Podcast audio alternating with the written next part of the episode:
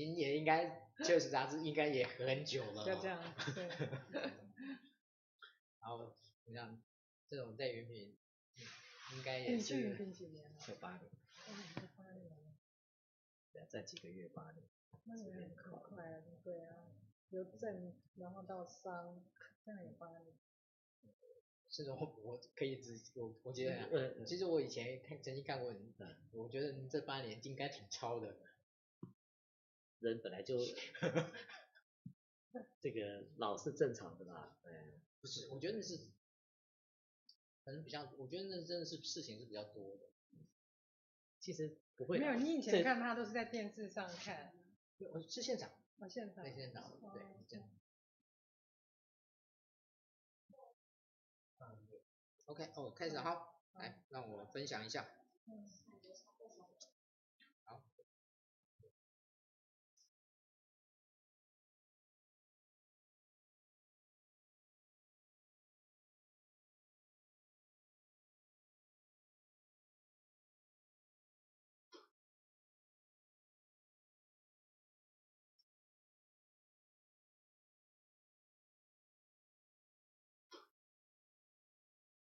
通常开始大概要五分钟之后人才会陆陆续续，对，差不多，差不多。那个不管两位这个其实直播那个，因为他这个软件的设定是有一套一套那个预设，就是我们必须要把所有东西就先先。不管两位这个这直播那个，因为还是说他这个软件的设定是有一套先设那个预设，就是我们必须要把所有东西。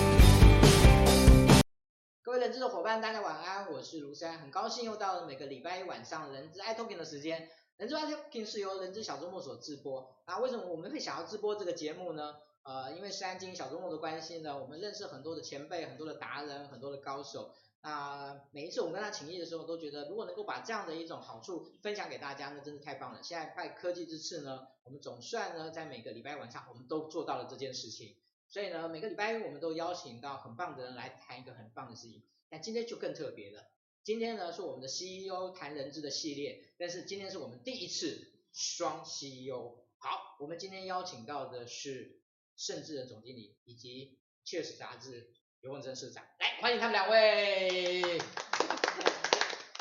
各位朋友，大家晚安。好，那个其实他们两位呢也都算知名人士，所以今天呢我省掉那个自我介绍这一趴。好，那个您如果现在想要知那个知道他们更多的消息呢，请自行 Google 啊，马上就可以有一堆东西让大家。啊，那我们今天其实呃在谈的主题的部分的话呢，是有关于，因为他们两位能谈的东西很多，所以呢我们呢就找了一个共同的交集。啊，也是我们呃在今年度好像确实扎着一个很重要的一个主题，就是有关于新世代工作者的这个主题。所以，我们今天呢，其实呢会谈人资，我们今天会谈新世代工作者这件事情，但我们也会谈一谈两位个人的事情，两位啊，当然我们不讲私事了哈，我们不会谈私事啊，就是两位在工作在在某一些观点上面的一些一些一些部分。好那我想呢，今天真的很高兴呢，有这个机会。我今天一定要跟大家讲这个很光宗耀祖的事情，就是今天呢是我们盛总的第一次直播，今天是他直播处女秀。好，呃，那个其实我本来以为说那个盛总感觉很常在荧光幕前出现，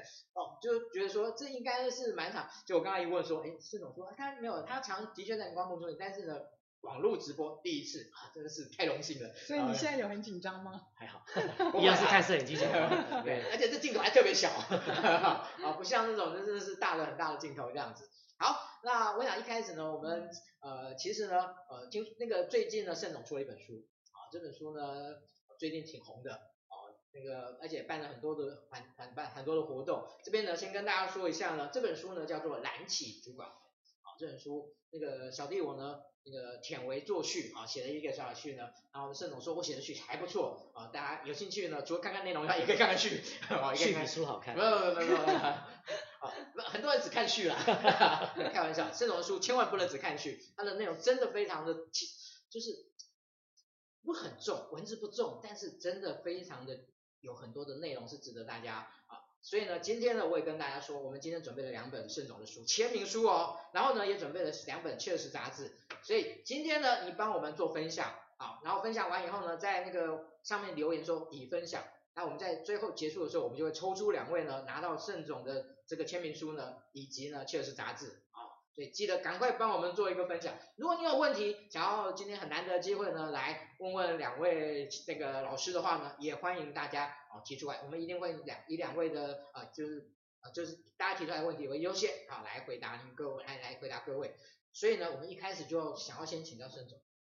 这为什么会想要写这本书呢？这个要问凤珍。是其实对这个跟我的工作很像，我从来没有去说。呃，规划然后去做这件事情啊，很多时候是这个呃机缘啊。是，其实这一开始没我没有要写书的这个计划啊，是凤珍有一次来找我说，他们想要做一个影音的课程啊，其实就是一个两小时左右的一个影音课啊，对于呃当主管这件事情啊的几个面向，然后来来录制一下我我的一些想法啊，那我们就录了一个大大概不超。快两个小时的一个一个影音的课程啊，那在过了几个月以后，凤珍又又来跟我讲说，哎，好像那个影音课程呃线上线上的反应还不错，对，是，所以就说可不可以从那个为基础哈，再变成是这个一本书啊？那坦白讲，我的工作的这个状况实在是没有时间说这样完完整整自己去写一本书了哈，是，所以呃就这个 Cheers 的这个总编辑啊，志芳跟带着这几几个同事啊，他们就。有一段时间啊，每个礼拜跟我约两个小时，然后我们就针对不同的主题，我们就这样谈啊。是，他们把它整理啊。我觉得这有一个好处啊，坦白说，如果是我自己真的去执笔写一本书啊，我有很多的面向跟问题是自己想不到的，因为一个人的想法就是这么局限啊。可是有一个问答的过程啊，他就刺激去想了很多面向。是。那第二个是啊，不管是影音课程也好，书和书也好啊，都有一个呃特质是他们都是专家，他们会整理。所以各位看到的什么五大心法哈、三大原则哈，通通都不是我想的哈。我我讲话没有那么有系统性哈，就是我只是讲出几个我想想到的故事跟原则啊。那他们这些专业的这个呃编辑哈，就把它编成很有系统的这个呈现。所以我觉得这两个，一个是它的广度，一个是它的系统性哈，都是自己当作者写不出来的。嗯。那个其实谦虚的，对对，我可以讲更多 背后的故事。其实刚刚盛总提到，就是说那时候我们最早的时候是请呃盛总做 Master Cheers 呃线上影音的这个呃课程这样。那那时候其实我去找盛总的时候，呃的出发点其实是呃。呃，那时候我看他呃原来在呃学校教书嘛，哈，然后因为我我自己也是东吴政治系的呃系友，所以他那时候在教书的时候，在学校就很受欢迎。这样，那后来他又到政府单位去，然后又到企业去。那到企业去，其实呃这几年那个呃云朗的那个呃发展，我们也看到做得风风火火的这样子。所以那时候我就在想说，哎，那么大的一个呃生涯的这个呃转换，就像我们会做很多的职涯转换是一样的道理。可是为什么他可以好像呃每一次都呃呃呃呃做漂亮转身？对对对对对对。所以我我觉得这里面一定是有一些故事，可是那个。经验跟故事是什么？其实我并不那么了解。那我我我呃，就试着抛出有一些问题的时候，那我没有想到就是说，哇，他分享的那个呃呃内容非常的呃有料，就是真的是都是管理端的那个现场的实物的呃呃内容。所以呃那时候他这一门课一推出来的时候，他其实是超乎呃我们。预料非常多的，原来期望很低，听到没有？没有没有，不是 期望很低这样子。然后然后他就是那个呃得到的回响非常非常的呃呃呃大，这样。他应该是我们去年的那个呃呃呃所有的 master 里面，就是说得到的那个呃回响是呃最大的这样子。那我觉得这里面当然也有一个小故事，就是我记得那时候呃。我们把他的那个呃影片剪出来的时候，其实我们内部就有先呃邀请呃呃呃一些同仁跟主管那个呃试看，然后那时候大家的那个呃反应非常好，而且非常的 surprise，就是说为什么盛总可以把很多管理每天日常的那个呃办公室里面发生的事情结合管理的那个呃学理哦，就是说呃融会贯通的非常好这样子，然后呃所以那时候呃呃一出来的时候，连我老板哦，连呃我们。那个呃都看了呃呃盛总的那个课，然后后来看完之后，我们陆续我们公司呃就整个天下集团，我们有陆续几个主管也都看了那个盛总的课，后来大家的一致的那个呃心得就是说，这个一定是要给那个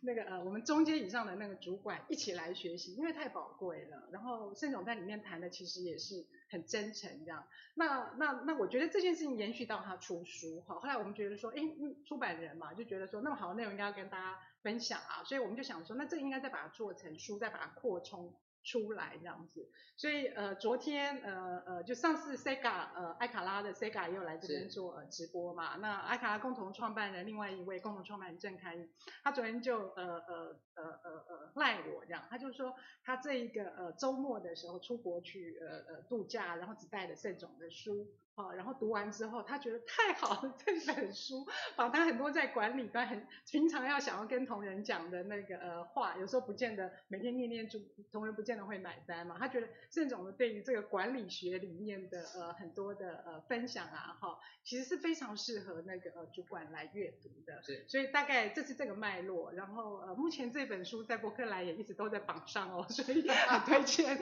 大家来那个一起阅读这一本书。因为真的，我想。也也我自己个人那个做个小小的推荐，就是我觉得呃有些书呢显得会故意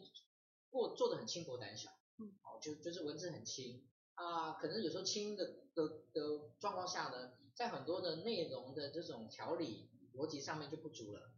但是有些呢可能呢又太重，就是里面的东西呢写的太过于这种。一些思考的分量太多，对于看的人而言，他可能就会不容易，然后也会显得不够接地气。但是我觉得这本书，我觉得真的就是不轻不重，某些程度而言，我觉得还蛮恰到好处的。所以呢，这个真的你可能可以用一天用一个下午的时间呢，就可以把它看完。但是有一些东西你可以有后来你可以花更多的时间去慢慢的思考，慢慢的回想。哦、我觉得这是一个还蛮蛮不错而且很棒。哦，在这边特别再次的推荐给大家，这样子，谢谢。卖书时间应该结束了。OK，好，那个。确实啊，其实我觉得今天我们呃，在我在谈这本书的时候，其实我那时候在看这本书的时候，我觉得这种对于很多年轻人，除了说对管理的意涵，我觉得怎么样去理解去管理年轻人，我觉得呃有很多的，所以我想今天才会把这两个主题一起把它绑搂在一起。啊，在谈这个年轻人议题之前呢，我觉得呢，对，我们今天是 HR 好，所以呢，我觉得我们先回到这个 HR 这个主题来一下，就是说。嗯，其实呃，盛总目前所任职的这个集团呢，我也认识他，呃，他之前有主要的这个呃人资的主管。那我一直觉得，盛总对于人资这个领域是非常的 care，而且非常的重视的。我觉得其实我们常做 HR 的时候呢，能够找到一个认识 HR 而且重视 HR 的那个，真的是那真的是烧高香啊！哦，才能找到这样的，才能找到这样的主管。所以，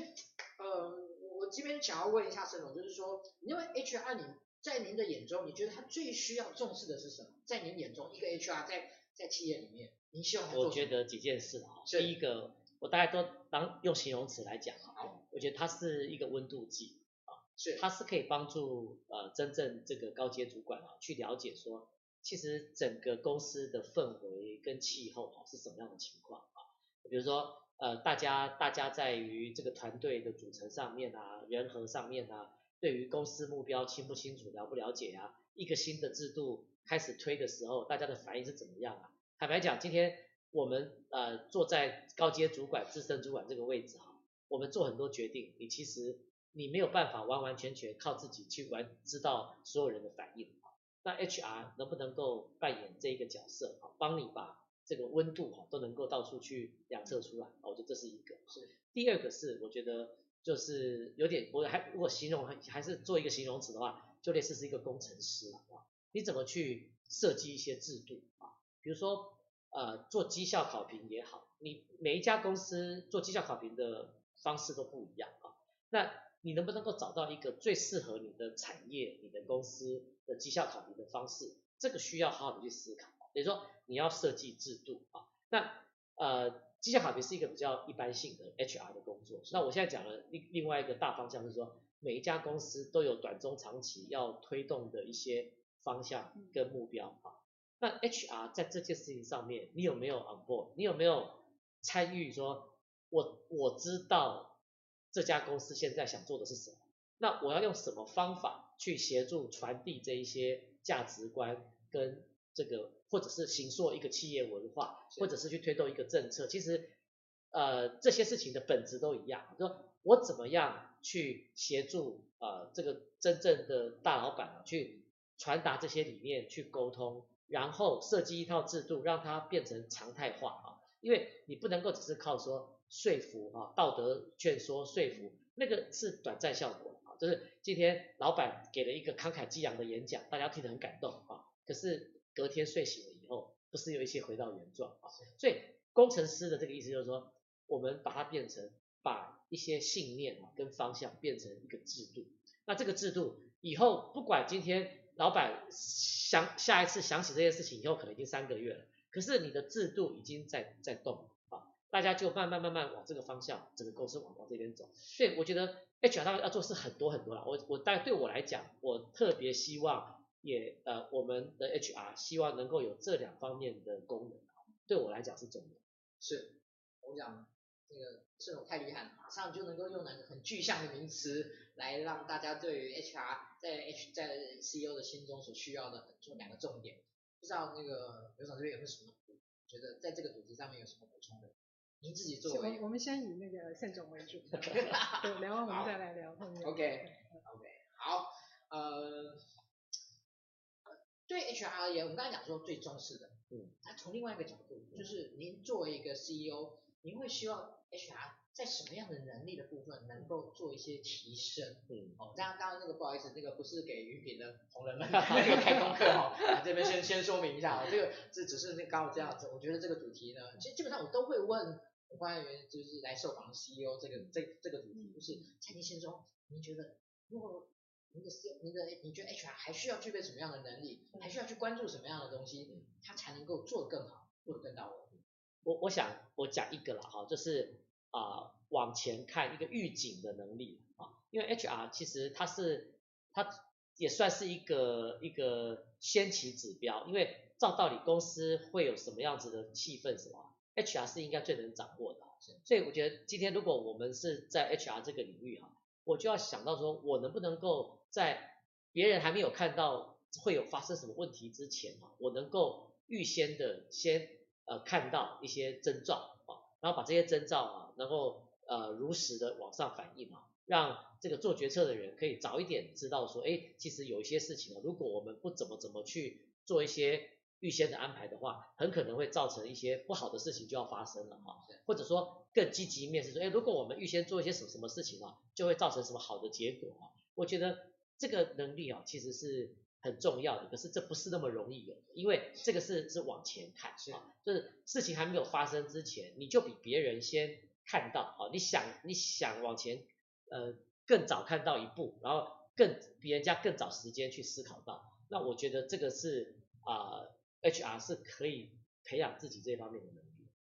OK，我觉得这是一个很大的 issue。但是我觉得确实，呃，HR 在很多的工作，在往常的工作部分都反而是比较落后的指标。嗯。那我觉得今天盛总提出来说，要能够去往前看，能够去做更多的评估，更多的预测。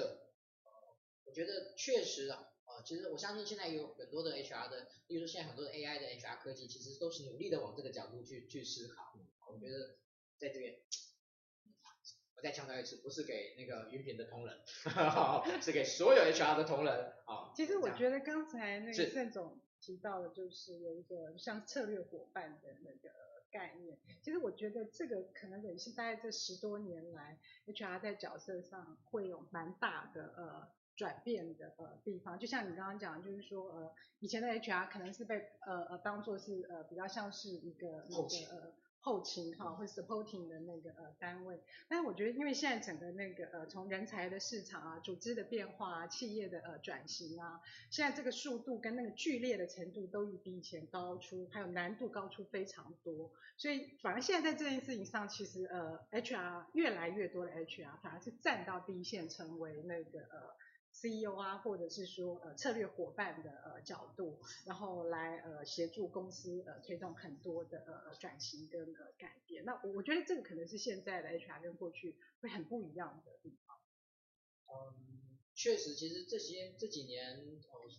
第一个从劳动法令的变改更改以后，其实 HR 其实就受到很大的挑战。那再加上现在的整个外部的这种社会环境的改变，然后整个政经环境的改变。其实每个企业现在都在做转型，嗯，啊，转型这件事情，我觉得对 HR 而言，它也许不是那个最重要的破坏者，但是它绝对是最重要的参与者、支持者跟协助者之一。嗯，所以确实现在在 HR 的角色上面，呃，他已经很难完全是站在幕后了，他可能必须在很多的时候，他必须跳到幕前，然后来把很多的事情啊执行、观测跟。让更多人感受到企业所想要带领的方向。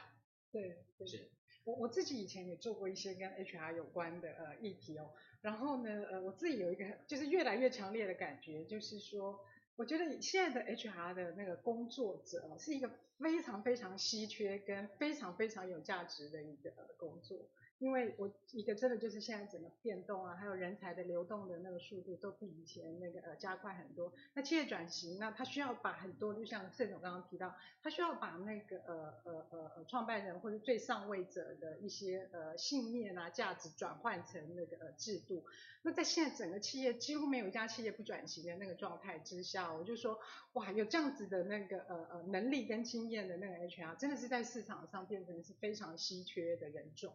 是，我常常说这个优质的 HR 绝对是非常稀有，而且受到重视的，好，而且这个未来的薪水绝对可期。嗯，但是重点是你自己是不是一个优质的 HR？我觉得这是很多 HR 自己要要要要问问自己的。OK，好，我想呢这个 HR 这个主题呢，呃，算是我们一个在第二一开开始的时候跟大家先略略的来讨讨论一下。那接下来呢，我们就来讨论有关于新时代这个主题。嗯，好，那我想呢，先呃请教两位啊，就是两位呃，因为两位的角色还蛮特别的。第一个是一个是企业端的的的一个总管理者，那而且有大量的年轻的的工作伙伴不断的进入贵贵集团，然后呃，就是杂志呢是一个以关注年轻人的职涯发展的这样的一个主题的一个一本杂志，已经大量的这样，所以呃在这几年哈，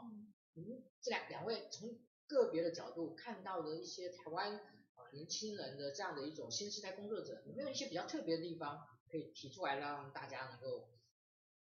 参考？有请。好，来来，这个我们先有先有有那个。好，呃，因为刚好我们最近要做一个呃呃大型论坛嘛，哈，然后我们谈的那个主题就是呃 Z 世代，啊。然后我就觉得说，哇，这几年变化真的实在是太大。我记得我五年前我们才刚开始在做那个 Y 世代，然后呢，怎么突然呃呃 Z 世代就来了？可是以后又变 A 世代了吗？对对，这是我一直很好奇的一件事情。对对对，对，已经没有字母了，没有字母了，这样新人种。所以下一个下一个世代要称作什么？或者从 Alpha 开始。对，所以现在这个 Z 世代也是有一天我很意外的呃发现哈，就是那个呃呃。今年对去呃今年呃今年我们呃办公室来了两个呃应届毕业生，然后是一九九五年出生的啊、呃。那因为我自己呃一直有在关注这个呃外世代的呃议题嘛哈，然后我就在想说，我总有一天我会等到这个呃 Z 世代进入职场，然后那个而且他们很值得被好好的来那个研究。那我没有想到，就是说突然。他们今年就已经落地到那个呃办公室里面来。那呃为什么定义是一九九五年出生的这一群人？因为大家有没有印象？就是说一九九五年是全球那个呃网际网络起飞元年，就是 Triple W 哈，就是它被发明之后，然后网际网络起飞的那一年。那如果大家还有印象的话，就是说呃雅虎那时候。所谓的新世代的一个呃网络媒体，它其实也是在那一年诞生，所以在那一年出生，大概到两千年左右出生的这一群人，他就被界定成就是说所谓的第一代的数位原生哦原住民，他们真正是那个呃在那个呃呃网际网络那一年诞生的这样，所以那算一算没错，已经开始进来我们的呃办公室了，所以我觉得这是一个很有趣的呃话题这样。那你说再观察，那到底呃 Z 跟呃 Y 到底有什么不一样？那或者说所谓的千禧世代、新时代跟以前又有什么呃不一样哦？我我我我记得那时候我们在做那个 Y 世代这个议题的时候，那时候我们有呃呃呃一个采访对象，他讲了一句话非常精准，到现在我都觉得那个好像也再也找不出那个第二个比他更精准的这一句话哈，就是说他说呃如果呃五六年级生，我们所谓的呃呃 X 世代，好像你应该也是 X 世代的然后，你应该也是这样，对，那呃五六年级生呢这一代叫做呃就是他们就是符合叶启田讲的那个爱表张扬，要拼才。就会赢就很担心，我只要努力啊，要拼啊，买车子买房子啊，然后人生就叫成功这样。然后呢，但是到千禧世代之后，这一群人是其实叫做要赢才会拼，完全不一样。他这个要赢就是说，呃，这就是在他在工作上呈现跟以前不一样，就他那个意义感很强。对，所以我常常我自己在职场观察也是说，哎，的确的时候，他是一个意义意义感大于 意义感大于责任感。然后存在感大于团队感，好的一个呃是啊，但我讲的那个呃存在感大于团队，不是说他不团队合作，而是就是说你要他理解那个呃呃呃团队合作哈，然后 people skill communication 这件事情，就是说他其实有一个很强烈的那个呃存在感，好，他必他必须要被满足，好。那呃，那那前面刚刚讲的，就是说那个意义感大于责任感，其实也是一样。我就是说，现在在管理上，我觉得大家碰到最大的问题就是说，以前一个人在工作，这个工作对你有没有意义？你追求什么意义？那是很私人的事情。可是现在呢，就是说，呃，我们看到很多新时代工作者，他在工作上的意义感那件事情，其实是必须要透过上位者。或者是说你的那个管理里面不断的那个帮他定义，然后或是 deliver 给他，不然可能包含你的使命啊、文化的那个价值等等。所以我觉得这个大概是呃呃，如果我们去谈新时代跟过去比较不一样的这个地方，大概是在这几个面向上。但我想在饭店服务业用的更多都是那个呃很年轻的哈这一代，我想盛总的感受应该比我更强烈。哎，我想我想分两个，一个是说比较普遍性的观察哈，先不谈个案哈，我想跟那个刘社长讲的差不多哈，就是我我看到的这个职场的状况，其实不同的世代之间啊，它不是好坏，它就是时代变迁啊，那环境不一样啊，就造成比如说现在的年轻一代啊，我觉得他们反应很快，然后对事情的。那个看法都很有自己的主张哈，我觉得比起同年龄的那个时候的的我们这一代哈，又更灵活，而且这个很有自己的想法跟主见哈。那可是相对来讲，我觉得他们对于自己为什么要做一些事情是比较不不明白的，或者说也不是很确定知道说自己想要什么东西啊。那我觉得这不这个东西有好有坏哈，像我们这个世代，就是你刚刚讲爱评茶味，你知道好像。你不用多想，你就是认真努力工作就对，那是整个世代给你的价值嘛。你的外在环境，我们就是反正像工蚁一样嘛，就是就是认真努力工作就对。这个就是我们这个世代的价值。单线式。哎，对对对，啊，你不用去思考为什么，就倒过来讲说，为什么还要努力工作？这个是为什么还要思考？这个是变成是一个，就是已经既定可以接，哎，对对对，应该已经是 program 好的东西嘛，哈。可是我觉得年轻一代他会去想说，啊，我为什么要做这个啊？那我做这个意义在哪里啊？那可是问题是哈，大多数的人他答不出来他要什么，所以他就会陷在一个比较，如果你是属于你你你想要知道你存在跟做事情的意义，可是你又已经找到了，那个就是很棒的哈。可是我觉得比较不不好的状况是，你想要去质疑这件事情，可是你又还没有找到的时候啊。你就会发现说，有这么样的一群人啊，他是很不很不知道说，我今天工作上面的价值也好，或者说我往前看，我到底想做什么也好，他其实是充满了各种问号。那如果显现在具体的表现上面，就是其实他在一个工作就待不久啊，然后那个离职的比例比较高，做的时候也比较没有成就感啊，因为没有一个驱动力让他继续的做下去啊。所以我觉得这大概是不同世代我们都要去。找到不同的世代他面临的问题，想办法在制度上，然后在互相跨世代的协助上。我现在是很不喜欢台湾的一个氛围，是其实很多事情是在制造跨世代的对立啊。其实跨世代是要去合作的。其实不要看我们现在年纪都那么老，我们也年轻过，对不对哈？那你不要看你现在，没有，我很年轻。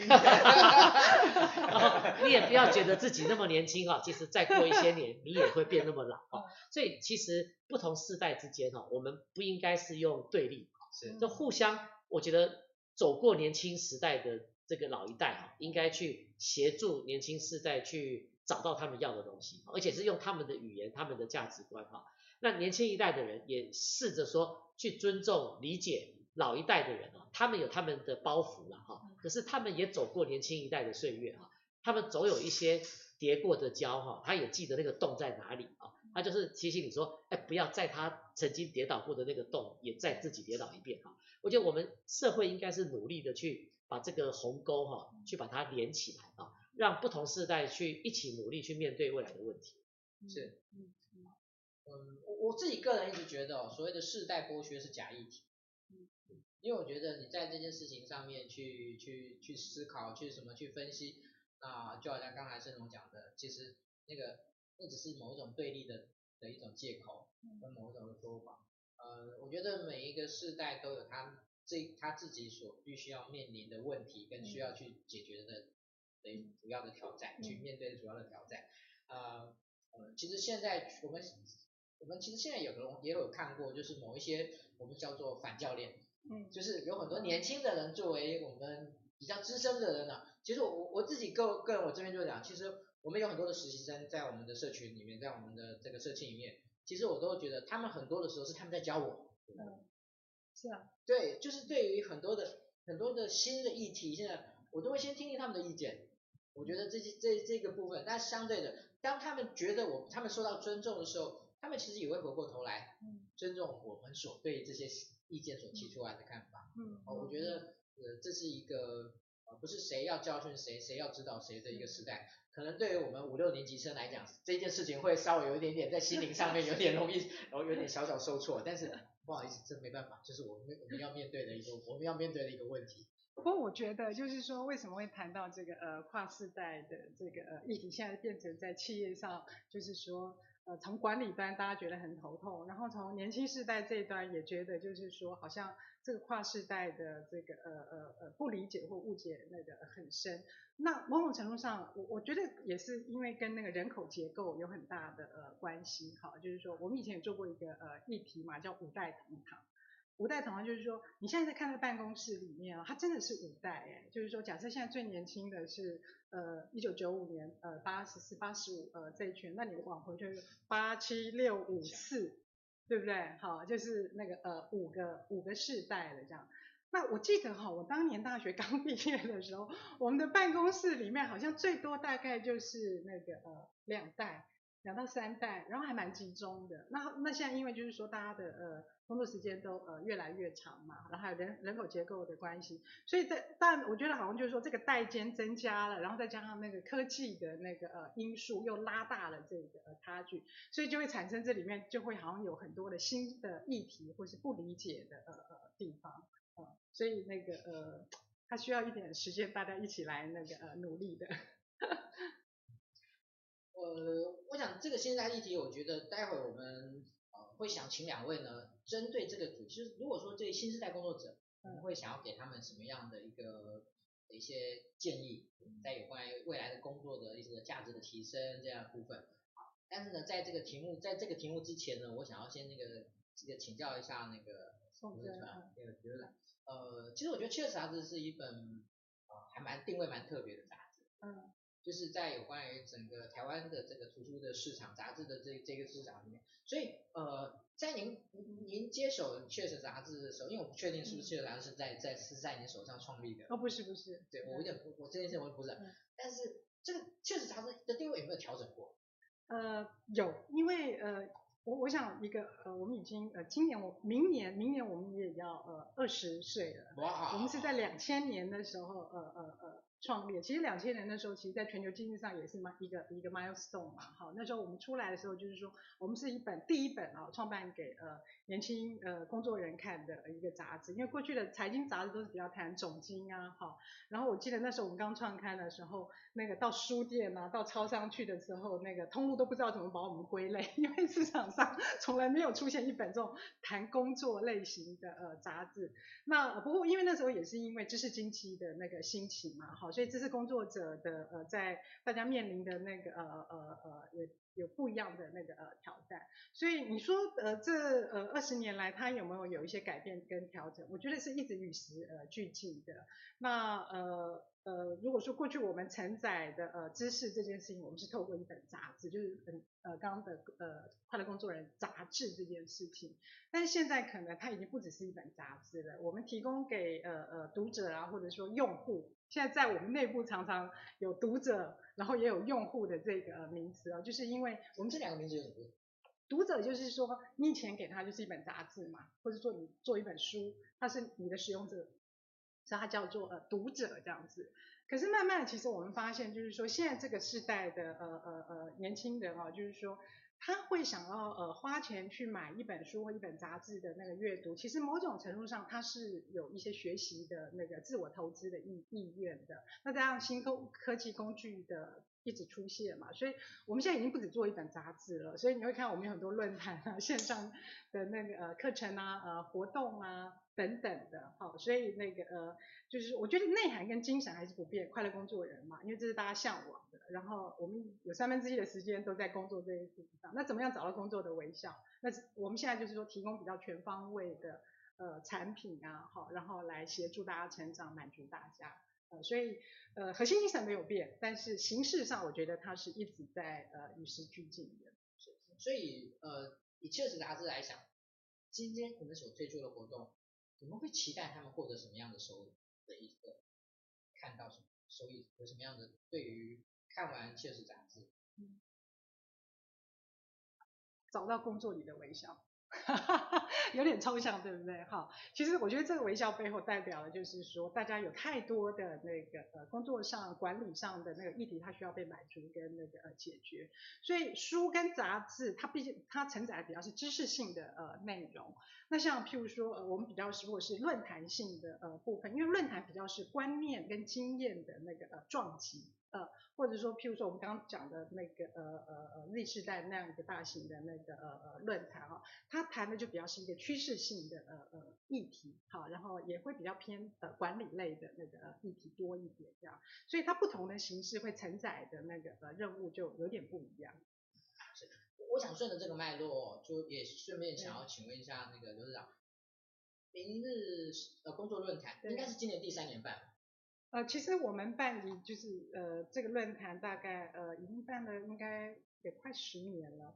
对。但它的主题明日工作论坛是呃这呃三年前好像盛总有第一来参加过第一次，对。然后三年前的时候，因为我们看到那个工作新兴几种新的形态，是。还有跨时代管理议题的那个一直不断的冒出嘛，哦，那我们就把它定义成一个比较圈地的那个呃呃名称，好，然后所以谈的都是比较是跟这个。工作啊，未来职场啊，面貌比较有关的一些议题。因为我一直觉得台湾比较少人在谈有关于工作样貌这件事情。嗯。啊，这个议题我觉得现在为什么为什么越来越越受到重视跟火红，是因为大家现在都听到一句话叫做呃，未来有百分之七十五的工作会消会消失，消失。然后呢，会跟说现在出生的刚出生的小朋友呢，他未来的他未来做的工作呢，是有百分之七十五是你未来是是你是你根本现在还没有看到的。嗯。所以工作的样貌的这个这个这个转变，变成了这个转折的时代里面一个很需要被被被思考跟挑战的嗯的一件事情。呃，所以呃，明日世界明日工作论坛它其实主要是在谈什么？呃，其实如果我们来看未来工作的那个呃呃变化哈，就是说呃，因为我看你这个问题，我自己那时候在路上也想，过然后我就归纳成三个 concept 是哈，就是说呃更快、更透明。然后还有更大的呃范围哈，更快就是说呃，我觉得它当然跟那个科技有很大的那个呃呃关系哈，就像就是说那个呃呃呃，我今天早上进办公室，我都会稍微浏览一下那个当日的那个呃新闻嘛，好，然后刚刚我就看到哎，有一家媒体的那个呃网站，看来他做了一个蛮大幅的那个呃调整跟应该是改版这样子，但到了下午之后呢，我就发现就是说哎。它版型又回到是旧的那个版型，哈，我的意思是说，它一定是在上午的那个版型发现，就可能它的 UX UI 啊，或者是说使用者啊，可能有些不顺畅，它就很快的做了一个调整。可是像过去哈这种调整哈，或者我们说在实体上的那个调整，其实通常是没有办法那么快的。但你可以现在现现在看到，就是说所有的改变跟那个呃调整都是那个呃说动就动，然后而且是这种渐进式的优化，我不会等到百分之百最完美的状态，它是就是先出手，然后不断的那个呃进步跟那个呃优化，所以这其实考验的是每个人的那个即战力跟那个呃速度感。然后第二个就是更透明，好，所谓的那个呃呃更透明，我觉得可能我自己预估可能在未来的三到五年这件事情。真的是我们每个人都会变成是一个呃透明人哈，所以更透明就是说，现在每个人的工作绩效跟产出，其实几乎大部分的工作，通通都是可以被数字化的。对，被数字化就我我我我，譬如说我我刚举前面那个呃他改版的那个例子，好或不好，后台的数字立刻你就知道那个呃呃呃成果这样子。那甚至就是说，你今天你在你的那个电脑里面，你花多少时间在写 email？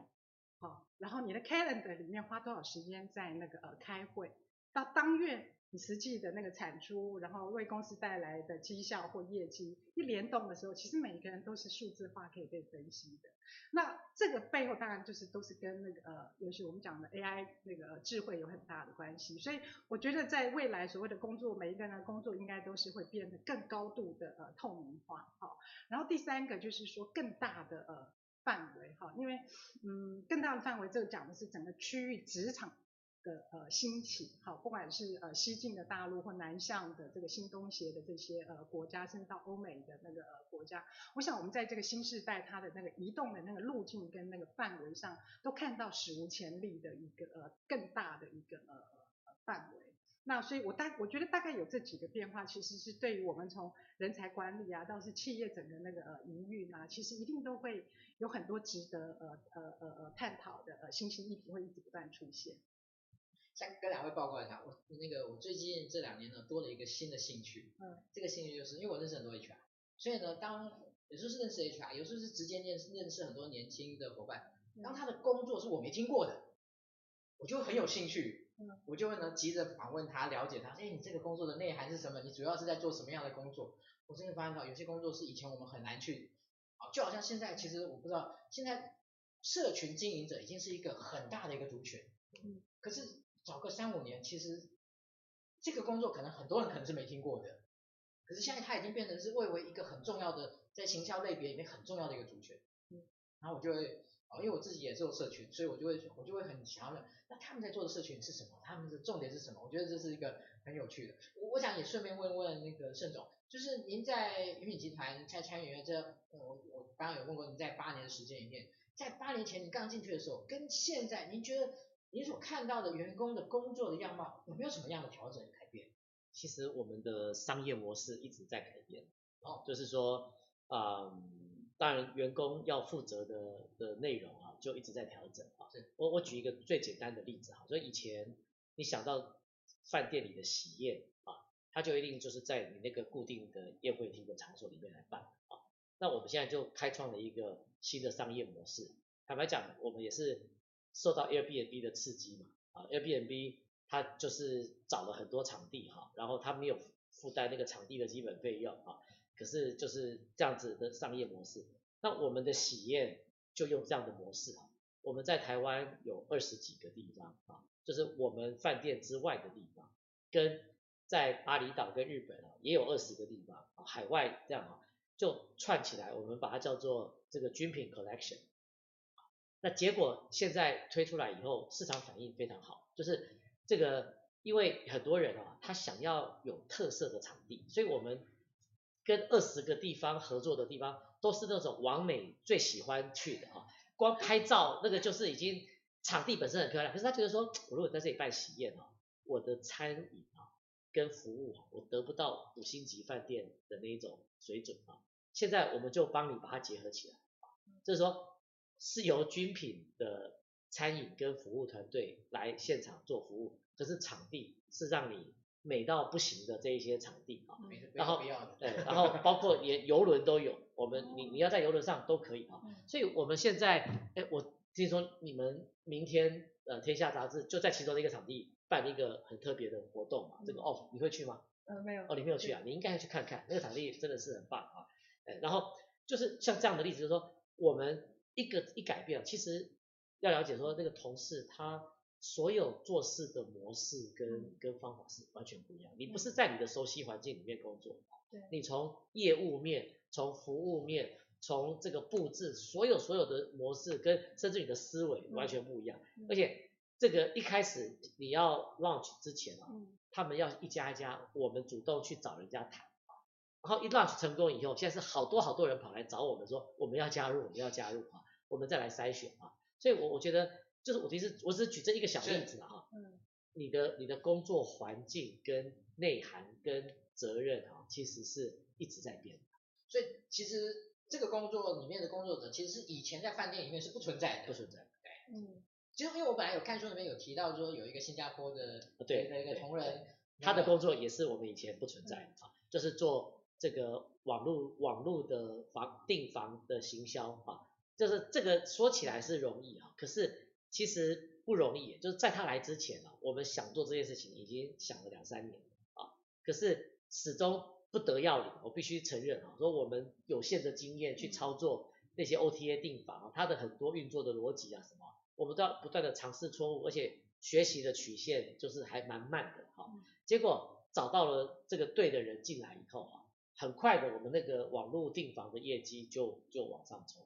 我觉得这就是一个。你你找到了对的人，然后在原来不存在的职务上面把它创造出来以后，它带给公司实际的这个绩效。嗯嗯，其实这也是我说的，其实工作样貌的转变可能是被动的，可能也是企业本身主动的转换、转型所创造出来的。你如果不主动去转型啊，你就被被动的被淘汰。我说老实话，没有什么被动的的空间了啊。你被动的时候，就表示这个环境已经变到你不得不动了哈。其实你你是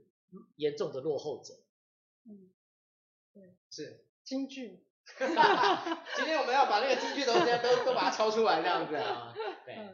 OK，好，呃，回到我们刚才有有提到的，就是说，嗯、呃，对于呃未来的呃对新时代的工作者，哦、呃，我们其实我们不做批评，我们不去去那个呃怎么样的说他们有什么样的一些需要啊，但是呢我我期待两位呢可以给他们一些建议，这个建议是对他们在在整个价值的提升，在工作的这样的能力的提升的部分是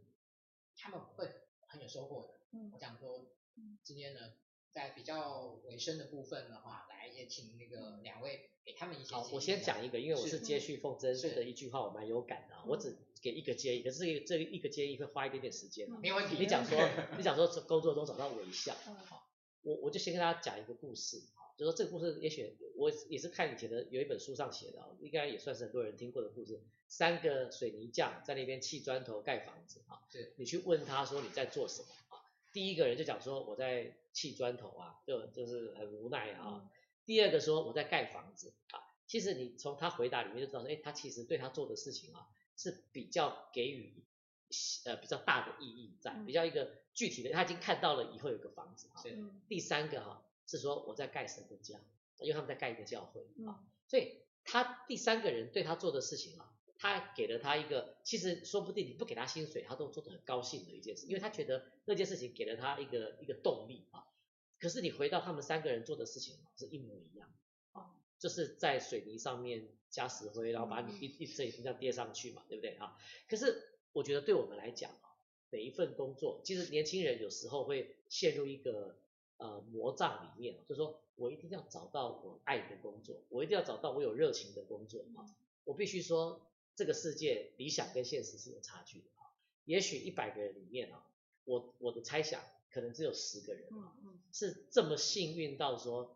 他的兴趣、他的所爱、他的热情啊，就真正是他的工作啊。可是我必须讲说，可能这是一个现实统计上，可能就是百分之九十的人啊，他所做的工作 在一开始啊，并不是他天生觉得他有热情的。可是我觉得我们能不能够有这个能力说，我今天在我的工作当中，哈，就像三个泥水匠一样，我找我从热工作中我找到我的热情啊。比如说我一开始不见得对这个事情有热情，可是把一个事情做好，把一个事情完成，那个事情本身的成就感就成为我的热情跟驱动力啊。所以如果你可以这样去调整心态的话，其实就可以从工作中找到微笑，从工作中找到自己的成就感，而不会说一直在那边觉得。所有的地方做起来都不满意，我我我坦诚讲，我说就算你找到一个你觉得是你热情的工作，如果你的心态没有办法做一个大的调整，其实，在那个工作里面，你还是会看到很多负面，而且跟你想象中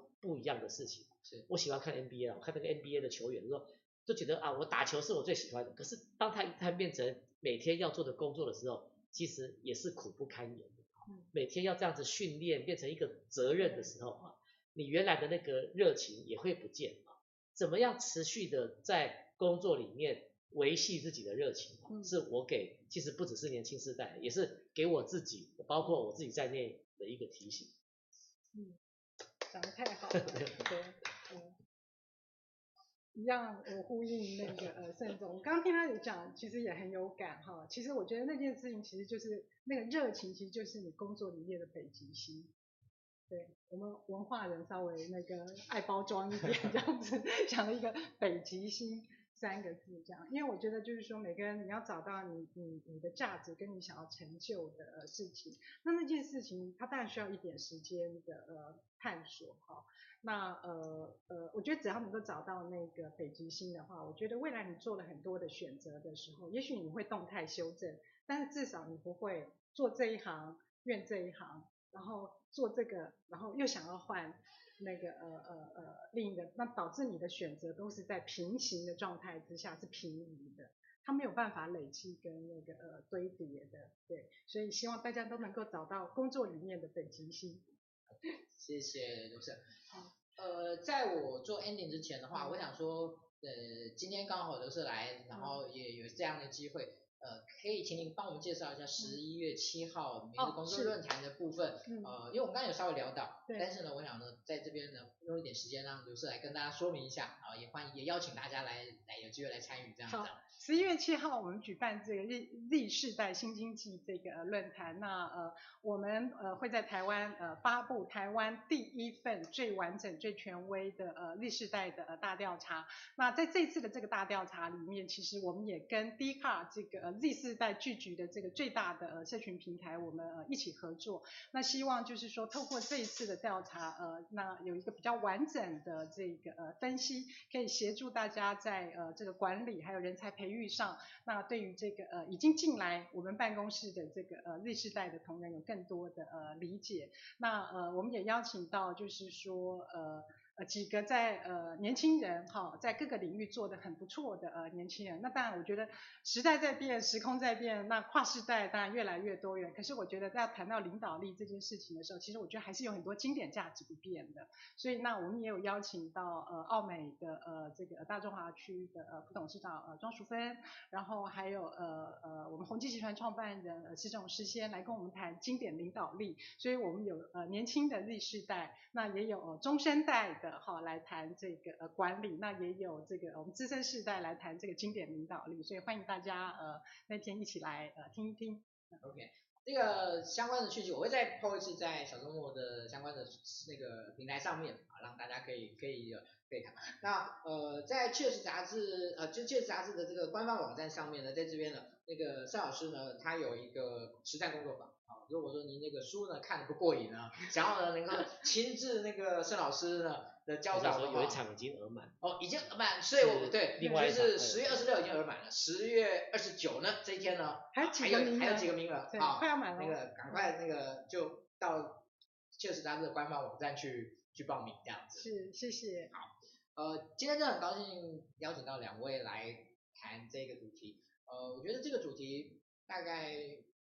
在这个变动不济的时代里面，其实会有一段时间哦，要不断的去反刍，不断的去思考，不断。那我觉得今天只是，我觉得只是一个起点，在有关于新时代的一个工作的这样的一种解析跟样貌的部分，呃，我觉得对 HR 而言，这是我们必须要去思考的，因为我们接下来我们面对的就是这些新时代的工作者，我们怎么样用新的思维、新的逻辑、新的模式，能够发育，能够培养他们，发展他们。然后留住他们，哦，我觉得这是我今天邀请他们两位来做这样的一个分享，啊，希望能够给大家的这样的一个参考，啊，我想今天真的很谢谢他们两位今天拨空来参，那我们访问的部分先到这边告一段落，谢谢两位，谢谢，谢谢，谢谢。好，那后面是我的报告时间，那我很快的跟大家说明一下，好，那每一次我们都会感谢我们的新网红直播工作室在有关于直播器材跟技术方面的一个支持，我们今天也不例外。那接下来我们有一些相关的一些呃活动的部分，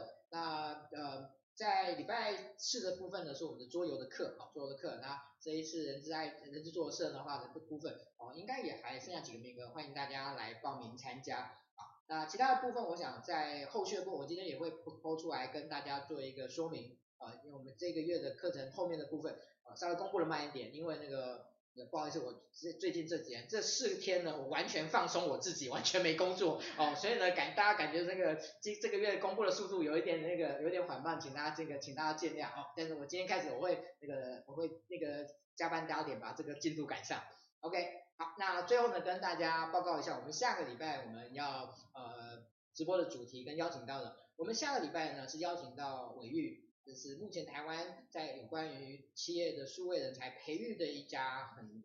著名的公司，那所以呢，我们就请他们来谈一下企业如何去培养数位人才这件事情。我想大家应该也会很有兴趣。那欢迎呢大家在下个礼拜一呢，我们邀请到的是他们的啊这个目前应该仅次于总经理下面的，其实我都说他是地下总经理啊，因为其实都现在都是他在管事。呃，然后呃罗尔斯先生呢，黄永新那个老师来跟大家做个分享。OK，啊，那个大那个他老板应该会打我说你怎么可以这样介绍他这样子？OK，真的谢谢大家，每个礼拜晚上我们总是邀请到很棒的老师，然后跟大家来谈很棒的主题。啊，希望能够在每个礼拜的晚上，让大家呢在一开始工作的时候呢，能够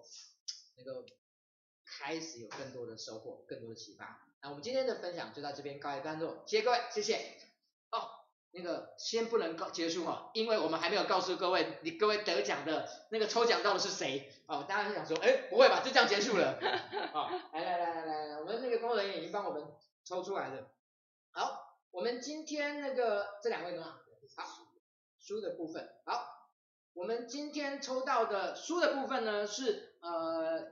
吴彦如，好彦呃吴如燕，不好意思，如燕我我认识你，所以那个念错你名字，请你包涵。然后另外一个是那个庆成，我们会用私讯的方式呢，啊跟您做个联系。好，那确实杂志的部分的话呢，啊是呃，哦，其实我们刚才是讲说这个一次会把书跟杂志一起送。哦，书跟杂志一起送，好，所以那个书的部分我们就不不不报告了哈，就是一样，书跟杂志一起送，OK，好，那再次呢，感谢各位的收看，我们下个礼拜一见，谢谢。